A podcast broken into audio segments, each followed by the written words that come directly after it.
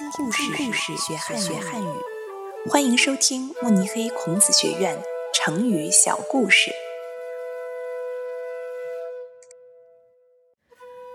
当局者迷，出自《旧唐书·原型冲传》，改编者田安琪。唐朝一位大臣上书唐玄宗。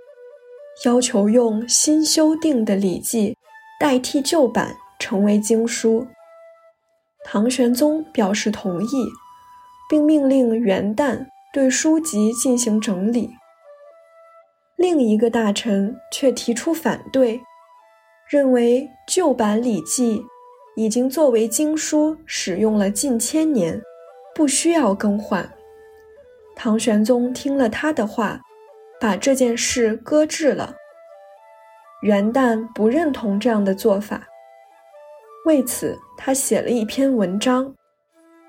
文章中，客人问主人：“对于《礼记》这本书，当年编写的版本和现在修订的版本，哪个更好？”主人回答道：“《礼记》盛行千年。”经过了不少人的注解和修订，互相矛盾的地方有很多。新整理的版本更有利于大家的阅读和理解。没想到会遭到一些人的反对。